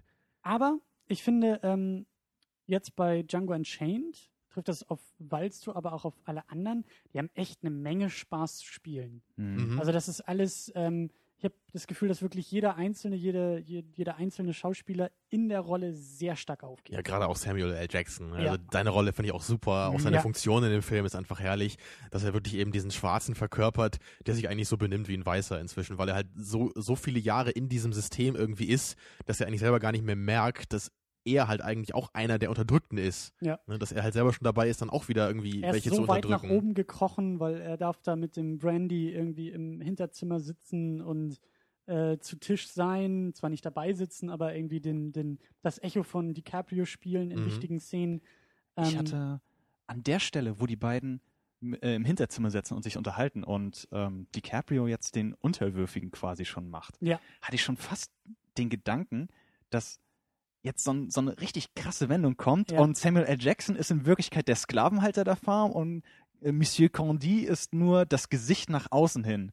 Und in Wirklichkeit zieht, zieht Steven die Fäden auf der ganzen Farm. mhm. Und ihr wieder ich hatte, erwartet. hatte da fast mit gerechnet. Das gab, da gab es eine schöne, äh, habt ihr Brasil gesehen? Mhm. Brasil? Da Nope. gibt's, da gibt's auch eine Szene, wo dieser Angestellte zu seinem Chef kommt und der Chef sitzt vor dem Computer und meint, ah, hilf mir, hilf mir, ich kann auch gar nichts. Und dann sitzt sich irgendwann der Chef auf die Seite, wo normalerweise die Angestellten sitzen und der Unterling setzt sich dann in den Ja, Computer ja. Und, und steigt so zum Chef auch, auch von der, von der Gebärdensprache. Und das sieht man an, an der Szene, wo die beiden äh, da trinken und sich über den Verrat unterhalten, sah man das auch sehr schön. Da fand ich es ein bisschen schade, dass man nicht noch mehr draus gemacht hat. Ja, okay. Ja, das Aber, aber fällt in, mir in auch anderer. Hinsicht äh, war das ja schon gut, ne? Also so Ja. diese ganzen, diese ganzen Kommentare, die er immer so gelassen hat, ne? Also Samuel L. Jackson ist ja einfach auch großartig. Oh my ne? God. ja. I've Ähm, had it with these motherfucking snakes on this motherfucking plane. das war ein anderer Film, aber This netter Versuch. motherfucking big house. Nee, das war doch heute Abend, oder nicht? Nee, das war was anderes. Ähm, er hat auch nicht gesagt, English, Motherfucker, do you speak it? Das kam leider auch Das ist ja dein vor. Lieblingssatz, ne? Ich finde ihn großartig. Ähm, ja, vielleicht nochmal äh, die Frage aufgegriffen, auch im Vergleich zum Anfang. Ähm, wer ist eigentlich der Protagonist? Das Wir haben noch nicht über Candy geredet. Äh, achso, DiCaprio, ja. Ja.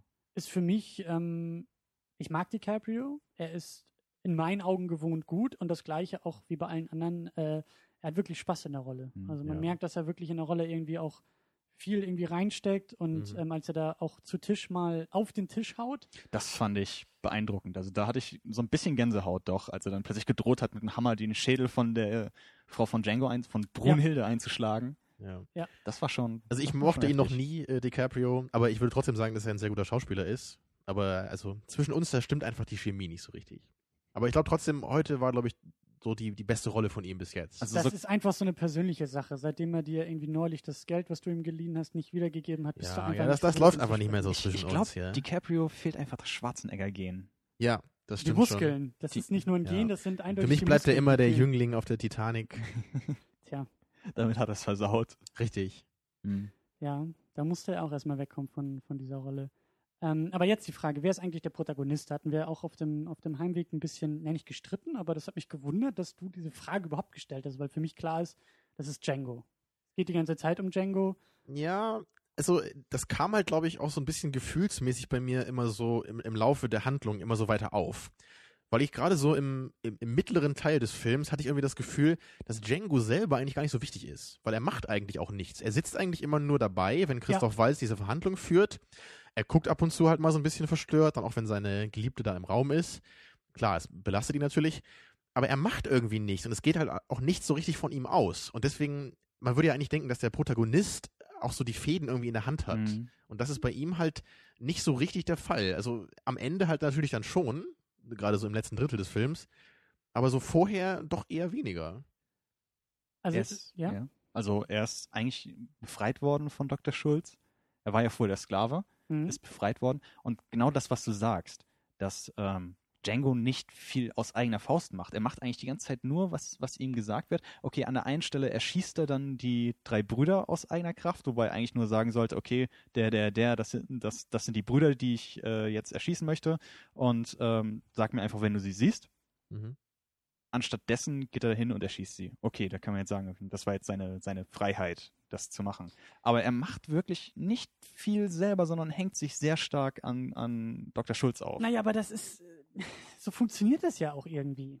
Er ist nun mal ähm, der befreite Sklave und er kann einfach nicht äh, äh, in den Saloon eintreten und die Türen schwenken auf und er schießt gleich alles nieder. Das geht einfach für ihn nicht. Er, also er wird ja inhaltlich Ja, es hängt halt schon mit dem Plot zusammen, da hast du recht. Aber ich finde schon, dass ähm, gerade zu Anfang, wo er mehr oder weniger befreit und trainiert wird, das hat, das ist für mich auch sowas oder kann was Typisches des Protagonisten Mhm. sein. Äh, ne? wir, wir erleben ja auch gewisse Regeln und gewisse Abläufe, gerade so wie dieses Bounty-Geschäft eben läuft, wie, wie da die Regeln sind und so weiter, erleben wir ja alles durch äh, die Instruktion für eben Django. Ja, okay. Das funktioniert halt schon. Du hast schon recht, dass er irgendwie in der Mitte so ein bisschen Durchhänger hat, eben weil er sehr passiv wird. Allerdings sind da auch für mich eher die entscheidenden Momente, er versucht es ja. Er hat ja immer mal wieder die Hand am Abzug und ist ja kurz davor einzugreifen, aber besinnt sich dann, weil er weiß, jetzt ist nicht der Moment, wo ich eingreifen soll. Äh, das kommt später irgendwann. Was ich auch wichtig finde, ähm, ist die Progression von Django. Nämlich, wenn wir jetzt das mit Dr. Schulz vergleichen, Dr. Schulz ist ein relativ konstanter Charakter. Zum Ja. Anfang hat er seine Regeln. Ja. Ähm, er sagt halt, okay, wenn ich auf Jagd gehe nach meinem Kopfgeld, das heißt dead or alive, dead. Das, Ja. das, das macht er so. Das ist ein bisschen Er- er sch- pragmatisch. Er, er schießt die Leute und er sagt auch, er handelt mit Corpses. Also Ja. das ist sein Geschäft. Er sagt nicht, ich bin, ich, ich muss, ich muss irgendwelche Leute zur Gerechtigkeit führen, sondern ich suche Leichen und ich verkaufe sie an die Regierung. Ja. Und er hat eben sein, seine Meinung, was Sklaverei angeht, und er hat seine deutsche Liebe zu der Legende, zu Brunhilde. Und das ist alles eigentlich relativ konstant. Man erfährt immer ein bisschen mehr, Ja. aber es wandelt sich nicht viel. Während bei Django, der Film heißt Django Unchained, mhm. Django wird am Anfang freigelassen und ist sehr passiv. Also er wundert sich auch, was dieser komische Doktor macht. Mhm. Und immer mehr verliert er eigentlich so die Regeln, die, äh, also er hat eigentlich am Ende keine Regeln mehr, an die er sich halten muss. So mit, Django. genau, mit der Zeit Mhm. Nimmt er dann auch diese eine Rolle auf von diesem schwarzen Sklavenhalter. Mhm. Und das macht er so gut, dass selbst der Dr. Schulz dann irgendwann sagt, "Wa- was machst du? So als Mhm. ähm, die Szene mit, Mit dem Mann Hunden? mit den Hunden, Hunden kommt. Und da würde ich sagen, da hat er dann sozusagen in der Entwicklung Dr. Schulz überholt. Und am Ende ist er halt so wirklich der, der Western, also ab da fängt eigentlich der Western an, kann man sagen. Die beiden, die Ja. beiden Leute reiten in den Sonnenuntergang und jetzt beginnt das Abenteuer. Ja. Aber ich möchte auch noch ein paar Szenen rausgreifen. Also ganz, ganz kurz nochmal, wahrscheinlich habt ihr auch recht. Wahrscheinlich muss man schon sagen, dass Django der Protagonist ist. Wahrscheinlich war mein Problem hier eher so das, was man bei Star Wars ja auch oft so sagt, dass Luke Skywalker irgendwie von Han Solo so überschattet wird, was ihm trotzdem natürlich den Protagoniststatus nicht wegnehmen kann. Mhm. es ist die Frage, ob er ein guter Protagonist ist oder ein ausgefüllter Protagonist oder gut motiviert ist, ein guter, gut charakterisiert ist. Das Ja, ist, also- finde ich, eine ganz andere Debatte. Ja, Die will wahrscheinlich. ich auch nicht so ganz stark aufmachen, weil ähm, das, glaube ich, ein bisschen zu weit das führt. Skript scheint mir einfach nicht so sehr auf den Protagonisten fokussiert zu sein. Das hat mich, glaube ich, ein bisschen Aber das gestört. ist ja auch irgendwie wieder ein bisschen typisch Tarantino, ne? Schon, das, ja. äh, Aber hat für mich hier halt nicht so richtig funktioniert. Okay. Ja, ja, ja, ja, das stimmt schon. Ähm, ein paar Szenen wollte ich rausgreifen. Ähm, Gerade auch den Anfang, also so die, die ersten, ah, das sind vielleicht 30 Minuten oder dreiviertel Stunde, der Film ist ja auch relativ lang, aber da waren meine Erwartungen noch, noch erfüllt. Das war für mich wirklich, das waren einfach klasse Momente. Auch, auch der Kinosaal hat gut mitgemacht. Also es Mhm. gab echt lustige Momente auch dazwischen, gerade Christoph Walz. Christoph Walz Mhm. Auftritt in seiner kleinen Kutsche und dann eben wieder so dieses typische, äh, ne, diese, diese, wie gesagt, diese kleine deutsche, ähm, ja, ähm, wie soll man sagen, dieses Penetrante, was er wieder so, so drauf hat. Und, Er ist ein eigenes. Penible vor allem. Ja. Ne? Aber ich muss da halt schon sagen, da, du hast recht, das- der Kinosaal hat ordentlich gelacht, aber bei mir hat das irgendwie nicht mehr so richtig funktioniert, weil ich halt irgendwie alles schon kannte, eben aus Inglourious Bastards und da irgendwie noch in besserer Ausführung. Deswegen hat sich das irgendwie für mich schon sehr abgenutzt, so. Ja, aber ich muss schon sagen, äh, in diesem Western-Setting und am Anfang fand ich das alles noch sehr, sehr gut. Ich erinnere zum Beispiel an die Szene im Saloon. Was bist du eigentlich für ein Zahnarzt? Ja, aber auch als sie, als sie in Mhm. den Saloon Mhm, reinkommen mhm. und, und Christoph Waltz das Bier zapft und äh, ganz Mhm. wichtig sagt, hier, weil ne, äh, Django ja auch mit in den Saloon und das geht ja gar nicht. Und wo er dann zum, zum Barkeeper sagt, äh, sorgt dafür, dass der, Marsh, äh, dass, der, dass der Sheriff kommt und nicht der Marshal. Mit einem Lineal, das die, die Schaumkrone Ja, abstreicht. ja, und also das waren wirklich so Momente, wo ich, wo ich mir eben auch tatsächlich dachte, schön, Tarantino, zeig, zeig mir deinen Twist auf Western-Elemente, weil das ist, der, der, der um, umstellte Saloon ist jetzt in meinen Augen auch ein, ein Western-Thema, Mhm. was man nicht in jedem sehen muss, aber was, was durchaus dazugehört. Und Ja, wie sie klar. auch alle Positionen denn vor dem Saloon einnehmen und irgendwie 30 Gewehr oder 300 Gewehrläufe auf diesen Saloon gerichtet sind und dann dieses typische, was für mich auch ein guter Tarantino einfach ist, äh, auch schon erwähnt äh, in, in ähm, anderen Sendungen, diese Eskalation von Szenen, dieses ein kleines Detail fängt irgendwie an und dann baut das immer mehr aufeinander auf, nämlich die beiden gehen in den Saloon und das hat immer mehr Komplikationen und Implikationen und am Ende eskaliert es eben in diesem fast schon Shootout und dann ist immer die Frage, Tarantino, wie löst du das? Das, hat er- das hat er jetzt bei Django für mich sehr gut gelöst, aber das verpuffte nachher so ein bisschen. Diese, diese äh, Innovation manchmal auf bestimmte Western-Szenen war dann für mich weg. Ja, aber genau das, was du gerade sagst, diese Eskalation, das hat mich gegen Ende hin einmal sehr kalt gelassen, wo es, also wo sie alle am Tisch saßen, da, die haben diese, diese Verhandlung geführt und äh, Leonardo DiCaprios Charakter merkt dann zum ersten Mal, dass die beiden ihn halt verarschen wollen. Ja. Und, und dann geht's halt wirklich los, dann kriegen sie die Waffe auf sich gerichtet, DiCaprio hat's gecheckt, so, und da dachte ich, oh mein Gott, was passiert jetzt? Werden sie jetzt irgendwie ausgepeitscht oder kommt Ja. sonst irgendwas? Und dann gab's halt diese Konfrontation, die haben sich angeschrien, so ungefähr, und danach haben sie sich hingesetzt und dann diesen Vertrag gemacht. Und das war für mich so ein bisschen so die Antiklimax danach. Ja, das war für mich vor allen Dingen auch schon vorher ein bisschen problematisch oder, oder mh, enttäuschend vielmehr. Nämlich, äh, also ganz wichtig ist ja äh, auch, auch in Sachen Drehbuch ist ja Subtext. Subtext, da kann man sich ja, äh, ich persönlich kann mir da immer die Finger nachlecken, ganz besonders, besonders bei Inglourious Bastards. Subtext, du meinst Untertitel? Au, au, au, au. du, hast, du hast aber auch Au. gut gefrühstückt heute, ne, Tamino? Oh ja. Ähm, nein, ich meine natürlich, äh, so wie bei Inglourious Bastards, die Eröffnungsszene mit Hans Lander, wenn du merkst, irgendwas ist in der Luft. Figuren reden über etwas, Ja. aber eigentlich aneinander vorbei. Sie reden über Milch. Ne, Zum und er- macht sich Beispiel- seine Pfeife an. Ja. so, aber ist- es das ist der passieren ganz Subtext. andere Sachen. Ja. ja, der Subtext, Der ist Subtext tatsächlich ist da, da Boden. drunter, ja. Das Und- ist das, worüber sie sich unterhalten. Und das, ist war, schön. das war tatsächlich die Szene für mich. DiCaprio geht ja raus aus diesem Dinnersaal, wird von Samuel L. Jackson instruiert. Pass mal auf, die wollen dich da gerade äh, ziemlich über den Tisch ziehen. DiCaprio kommt zurück in den Raum. Und das ist, da war, da war für mich, da war für mich kurz Spannung, nämlich die Frage, Wie geht Okay. das jetzt weiter so, ne? DiCaprio weiß, dass er verarscht wird. Wissen die anderen beiden, Ja, genau. dass DiCaprio weiß, dass sie ihn verarschen? Genau das. Aber die da war nichts. Ne? Und das ist eigentlich so, da habe ich, da habe ich eigentlich darauf gehofft, dass sich das in dem Dialog aufeinander zubewegt, umeinander bewegt, wieder zurückgeht, dass man da hin und her marschiert in Bemerkungen, die man macht, in Blicke, Ja, eben das, was. Hans Lander ja in Inglourious Basterds die ganze Zeit macht. Dieser Exakt. Charakter, der ja immer genau weiß eigentlich, Mhm. was gerade passiert und die, die anderen Charaktere eben so elegant vorführt. Einfach auch diese klasse Szene, wo er da Brad Pitt irgendwie äh, wo er sich mit ihm auf Spanisch unter, unterhält, auf, auf Italienisch natürlich. Italienisch, Ja. Ach, whatever, ja. Sie. Irgendwas komisches. Also Genau, so, Arrivederci. Buongiorno, ja. ja. Das ist, das ist so klasse einfach.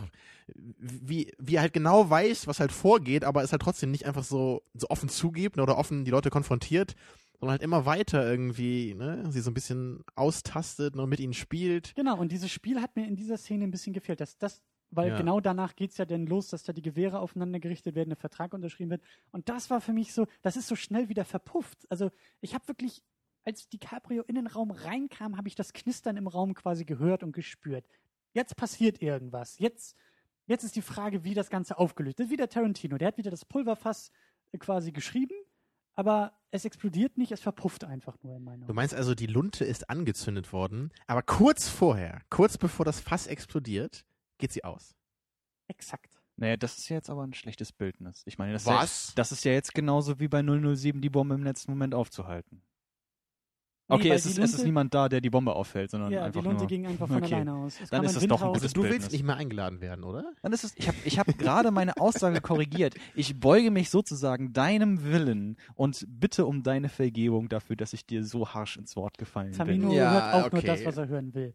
Ähm, äh, andere Szene noch, ähm, kurz danach, als dann tatsächlich der Vertrag unterschrieben wird. Da war, da war das für mich auch wieder, und dann kommt es jetzt zum großen Shootout. Und das war für mich, das war ein Moment, der hat ein bisschen, äh, im Laufe des Films hat mir das gefehlt. Denn sie unterschreiben den Vertrag. Brunhilde, die Frau von Django, wird ja dann äh, mehr oder weniger freigelassen. Aber DiCaprio entscheidet sich, dass äh, der Herr Schulz ihm noch die Hand geben soll. Weil sonst der Vertrag ja gar nicht gilt.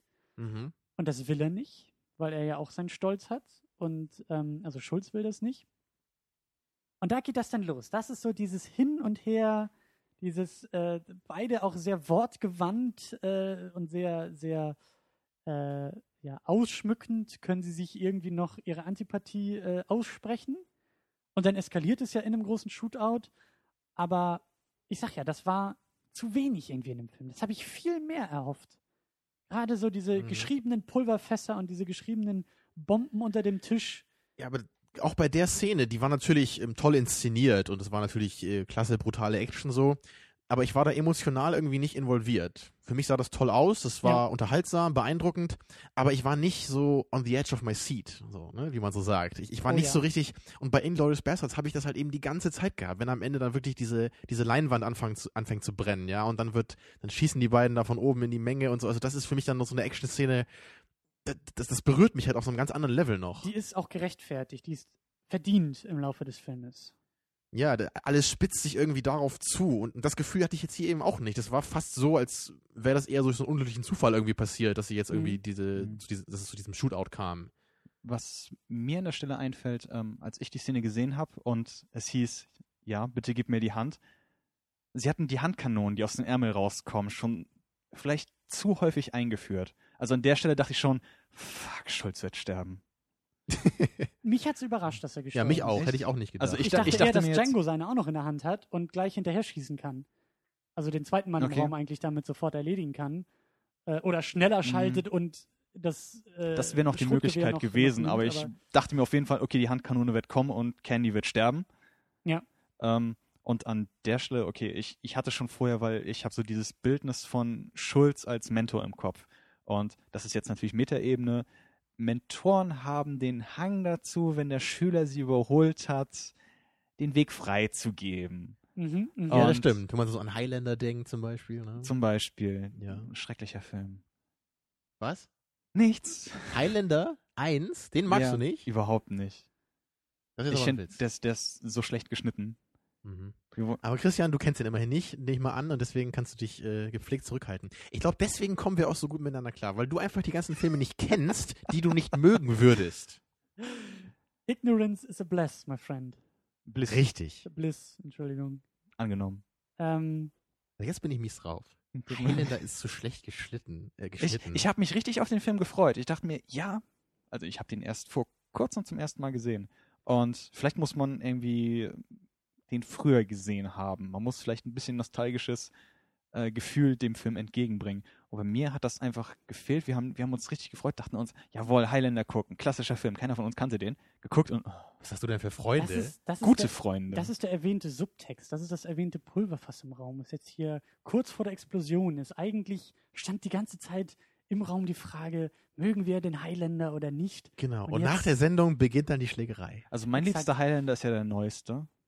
Ah, hab ich nicht gesehen. Wir sind nicht hier, um über den Highlander zu sprechen. Wir Okay. wollen noch ein wenig über Django Unchained sprechen, ähm, auch in den letzten Zügen.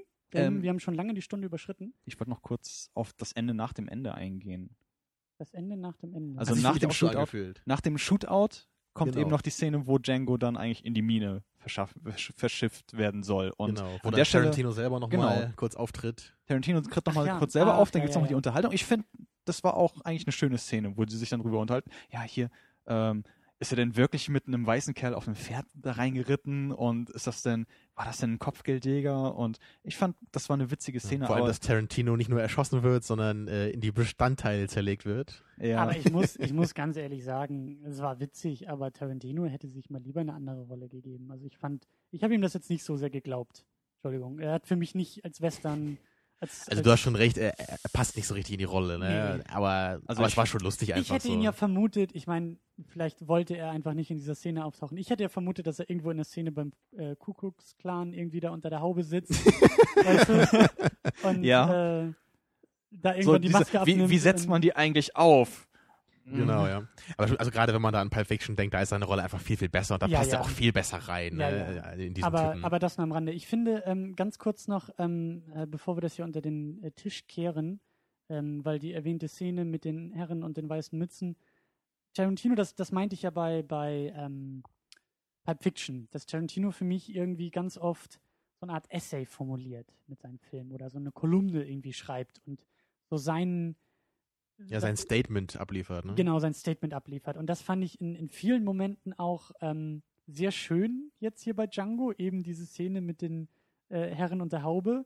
Äh, das war für mich ganz eindeutig ein Statement eigentlich, die Absurdität so rauszuarbeiten, das Ganze auch so äh, durch den Kakao zu ziehen, zu Recht auch äh, die, die, die Unsinnigkeit eigentlich dieser ganzen Aktion.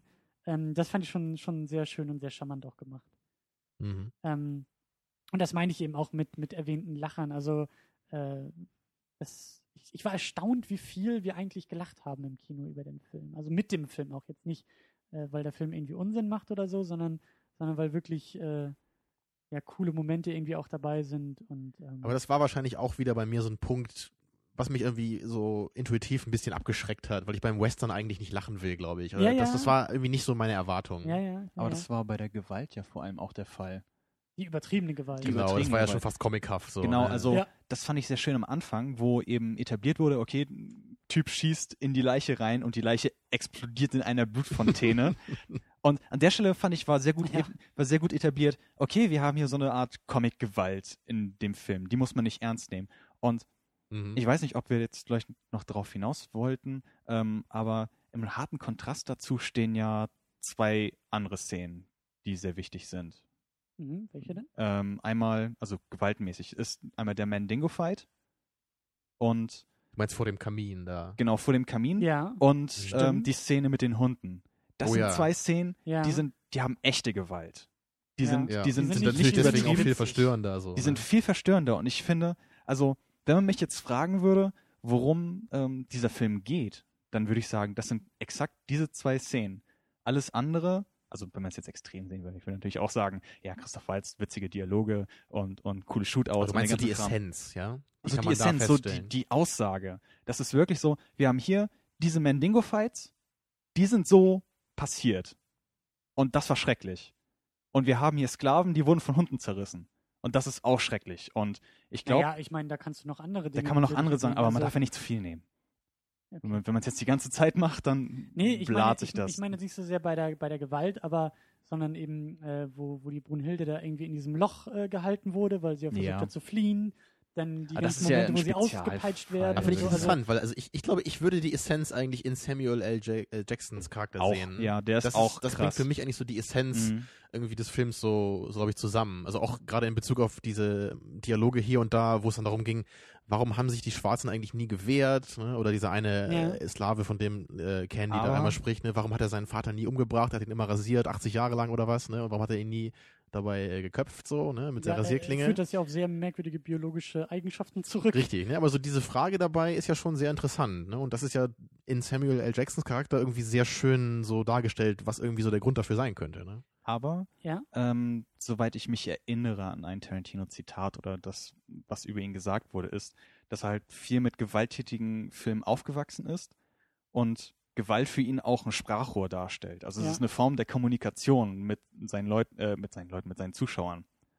Und Mhm. an der Stelle kann man auch sagen, okay, es gibt in Tarantino-Filmen immer viel alberne Gewalt. Also man kann wirklich sagen, okay, wenn äh, in Pulp Fiction wurde Ja, eine, ja. wurde eine, wurde ein Typ auf dem Rücksitz erschossen wurde. Oh mein Gott, Das ist ein- Marvin in Ja, the das face. ist, das ist einfach nur, das ist einfach nur, what? Okay, wie, okay, wie, da fragt man sich, wie kommen die da jetzt raus? Ich meine, das ist irgendwie so, Ja. man, man weiß irgendwie, okay, die werden da schon irgendwie wieder rauskommen. In der Szene ist es einfach nur, okay, oh nein, jetzt ist alles dreckig, ach scheiße. Und ähm, es ist, es ist da schon irgendwie bezeichnend, dass in diese zwei Szenen tatsächlich in dem Film existieren, die irgendwie vollkommen anders sind als alles, was Mhm. ich aus, aus anderen Tarantino-Filmen kenne. Also ich habe Mhm. wenn ich mhm. mich jetzt erinnere, habe ich noch nie so eine ernste Gewalt gesehen. Ja, also es gibt schon, auch in Reservoir Dogs gibt es auch so diese Szene, wo dem einen das Ohr abgeschnitten wird. Also da, da Das ist Michael Madsen macht ja. das, das ist halt nicht jetzt irgendwie so lustig, aber er macht es halt auf so eine sehr groteske Art und Weise. Mhm. Ne? Er tanzt da irgendwie so ein bisschen zu zu der Musik und macht halt diese extrem brutale, Ja. dieses brutale Ohrabschneiden. Und bei Inglourious Basterds gibt es natürlich auch so ein paar Szenen, wo zum Beispiel dieser eine Typ mit dem Baseballschläger am Anfang da irgendwie zerlegt wird. Naja, oder Pulp Fiction, ja, die Mhm. Vergewaltigung im Keller, die ist ja auch sehr äh, drastisch. Also es, ich würde schon sagen, es gibt eigentlich Mhm. immer bei Tarantino so, so die eine Form von Okay. Gewalt ja. und, und die andere Form von Gewalt. Das mag von Film zu Film natürlich unterschiedlich gewichtet sein. Ähm, ich möchte das nochmal kurz aufgreifen, auch da ähm, dazu, was du gesagt hast, dass, dass es für dich eher so um den Charakter von Samuel L. Jackson ging. Ähm, also für mich ist, ähm, für mich stand wirklich Django mehr im Vordergrund und eben auch diese pubertierende Power Fantasy, die sich in ihm geäußert hat. Oder- Pubertierende Power Fantasy. oder eher pubertäre Power Fantasy. Ähm, diese übertriebene, groteske Gewalt, die er anwendet, eben das, was du gesagt hast, wenn da äh, äh, auf die Leiche geschossen wird oder auf Menschen geschossen wird, dann explodieren eine halbe Köpfe und das Ganze ist in Zeitlupe möglichst cool inszeniert am Ende des Shootouts. das ist für mich, glaube ich, schon so diese, dieser, ähm, ja, diese, diese Rache-Fantasie, äh, deswegen vielleicht auch die Rezeption gerade in Amerika irgendwie ein anti-weißer Film oder so. Ähm, Mhm. würde ich sagen, ja, aber eben auch mit der Frage, warum eigentlich nicht? Also, ähm, ich kann mich nur ganz schwer in diese Lage versetzen, äh, wie es irgendwie als Afroamerikaner in Amerika sein muss. Aber ich, ich frage mich halt so, ja, warum einfach nicht? Warum nicht so das Thema Sklaverei mal aufarbeiten? Eben durch das, durch die Augen Tarantinos, die ja eben oftmals von solchen äh, pubertären Power Fantasies irgendwie von, von Ja. dieser übermäßigen Gewalt, von Also dieser genau Kill da gibt's ist ja, ja- auch, als Kill, für Kill Bill könnte man vielleicht auch irgendwie das Plädoyer halten, äh, starke Frau, die da Ja, irgendwie. klar, hat Tarantino auch immer selber gesagt. Ne? Aber ich denke jetzt äh, wie so oft heute an Inglourious Bastards und da gibt es ja auch diese Szene, wo auf Hitlers Leiche eben mit dem Maschinengewehr geschossen wird. Ja. Und das ist ja genau so ein Motiv eigentlich. Und das ist halt auch so ein Moment, der mich halt, glaube ich, persönlich einfach noch mehr berührt als eben in dieser Sklaverei-Thema, äh, weil ich eben als Deutscher einfach mehr Bezug zu dieser Hitler-Thematik habe, als eben zu diesem Sklaverei-Ding. ja. Und da kann ich mir durchaus vorstellen, dass das vielleicht so im amerikanischen Raum auch ein bisschen mehr noch wirkt. Eben wenn halt dann wirklich so, wenn halt einfach mal diese, diese weißen Idioten, ne, die halt wirklich sich für die Besten halten und irgendwie äh, irgendwelche fetten äh, Südstaatler sind, ne, und halt die ganze Zeit so ihre Arbeit von Sklaven machen lassen, wenn die es halt mal so richtig abkriegen, ne, dass man dann auch so das Gefühl hat, so sie verdient es einfach nicht besser, ne, und dass Also- das so emotional irgendwie noch automatischer Psychische- funktioniert. Psychische Aufarbeitung mit der Knarre. Ja, Ja, also ja. Tarantino hat eben auch äh, im Vorfeld in einem Interview irgendwie gesagt, er wollte äh, den Afroamerikanern einen, einen, einen coolen Helden geben, äh, auf den sie quasi irgendwie zeigen können und stolz sein können. Jetzt in natürlich nicht in historischer Hinsicht, aber einfach in popkultureller Hinsicht und sagen können, Eben. so, äh, den gibt's auch. Das ist ja auch wie bei The Boondock Saints. So, da gibt's ja auch so nach dem Motto, da werden halt die Kriminellen mal richtig erschossen, so mit der Frage, das würde man doch eigentlich selber auch mal machen. Ne? Oder so, also diese, Ja. diese Frage zumindest. Jeder überlegt sich's ja mal. Ne, Mensch, haben die es nicht eigentlich verdient? Ja. Und dann ist der Film halt schon so ein interessantes Ventil oder so eine Möglichkeit, das aufzuarbeiten, darüber Genau. nachzudenken. Genau. Jetzt, jetzt habe ich vielleicht noch eine interessante Frage. Ist, qualifiziert sich dieser Film, dessen Namen ich wieder vergessen habe, Django Unchained? Das ist ein ganz schwieriger Titel, ja. Ist ganz schwierig. Ähm, qualifiziert, qualifiziert sich dieser Film als Blaxploitation-Film? Wenn ihr nicht wisst, was ein Blaxploitation-Film ist, das ist ähm, eine Untersparte ähm, des Films aus den, ich glaube, aus den 60ern, 60er, 70er Jahren, wo ähm, von Schwarzen für schwarze Filme gedreht wurden. Meistens so, ich glaube, oh, Chef. Chef ist Ach sowas. so, okay. Äh, also halt Original meinst der- du, ne? Nicht den mit Samuel L. Jackson, ne? Nicht der mit Samuel L. Jackson. Gab es da einen? Okay. Da gab es so ein Remake von, das ist aber ziemlich Naja, gefloppt, auf jeden ja. Fall, also so ein Film von Schwarzen für Schwarze, wo der äh, Protagonist eben so der absolute Superheld ist, er hat alle Frauen, er hat, er, er, er ist der beste Schütze und äh, es gibt immer The Man, also Mhm. der weiße Mann und irgendwo gibt es The, The Man irgendwie zurück und besiegt ihn. Also da würde ich auf jeden Fall schon so Tendenzen so ausmachen in, in Django. Ne? Gerade was halt so diese exzessive Gewalt angeht. Mhm. Dass das zumindest irgendwie so, so da mitschwingt, ne? In diesen Szenen. Das ist schon interessant.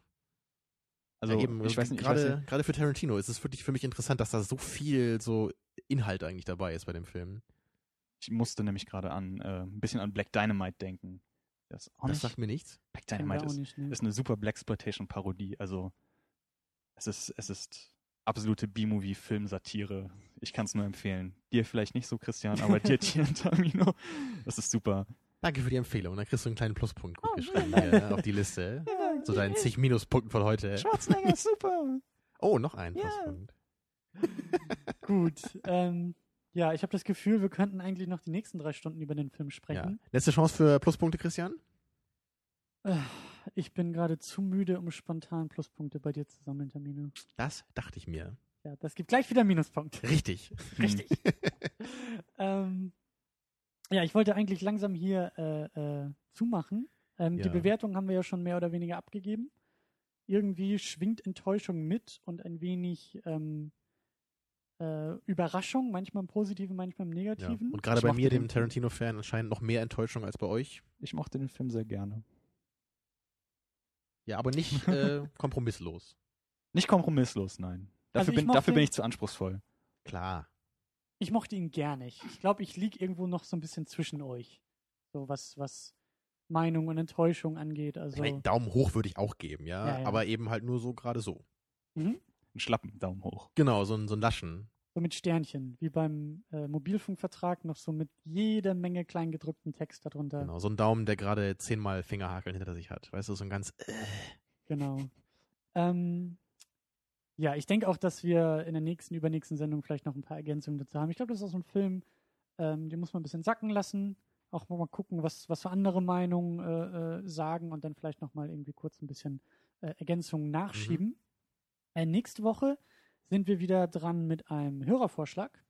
Da hatten wir ja aufgerufen, nach Horrorfilmen äh, abstimmen zu lassen. Und die deutsche Version, ganz wichtig, die deutsche Version, äh, von Hellraiser hat gewonnen.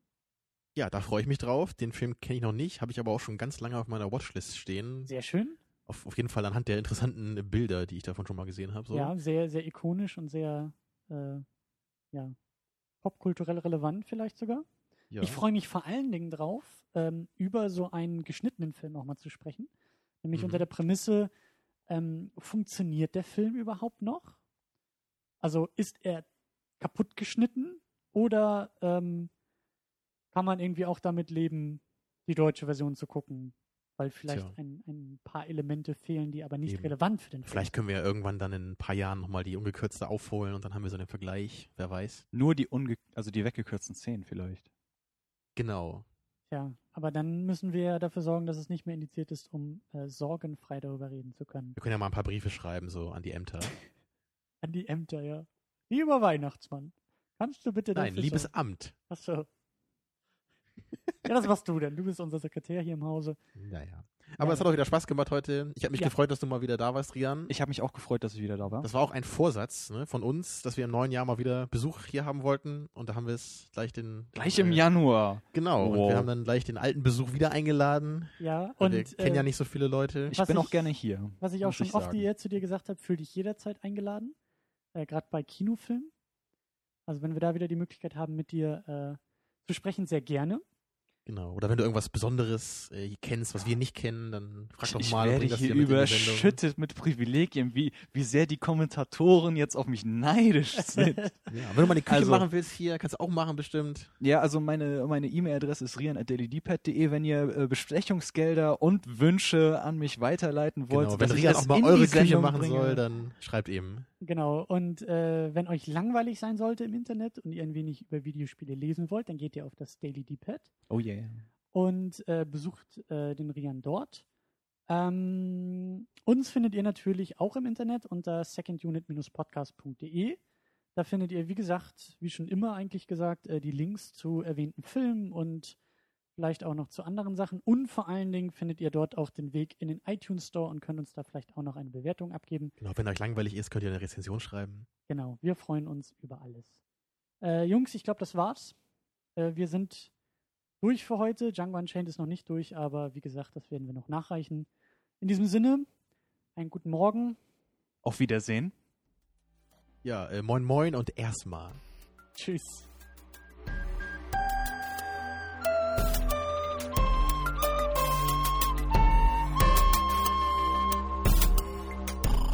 Second unit. Second unit.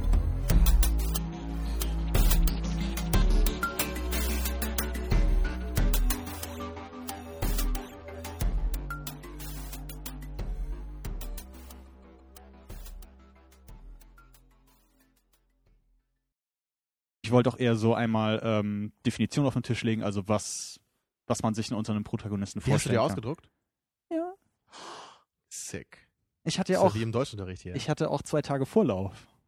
hm. Und ich Also- habe nicht mal die Seite gecheckt, Du was ich wirst- eigentlich sonst jeden Tag mache. Aber Du wirst, du wirst glaube ich, eine ungewohnte Qualität in diese Sendung reinbringen. Du hast sowas vorbereitet, du hast Definition dabei. Es das tut mir jetzt schon leid. Ja. ich gucke immer Filme sonst Das hier ist, so, Vorbereiten. das ist so wie, wie einer Katze Schäber zu geben. Die wird nie wieder was anderes fressen. Rian, es ist genau so. So, erster Punkt abgehakt. hattest, du eigentlich, hattest du eigentlich die Outtakes gespeichert? Ja, ja, das ist alles noch hier. Okay, super. Im Kino wollte ich vorhin schon rufen, als er einmal gefragt hat, wie viel Geld wollt ihr mir geben? Und so, eine Million Dollar. aber ich hab's nicht gemacht. Hm.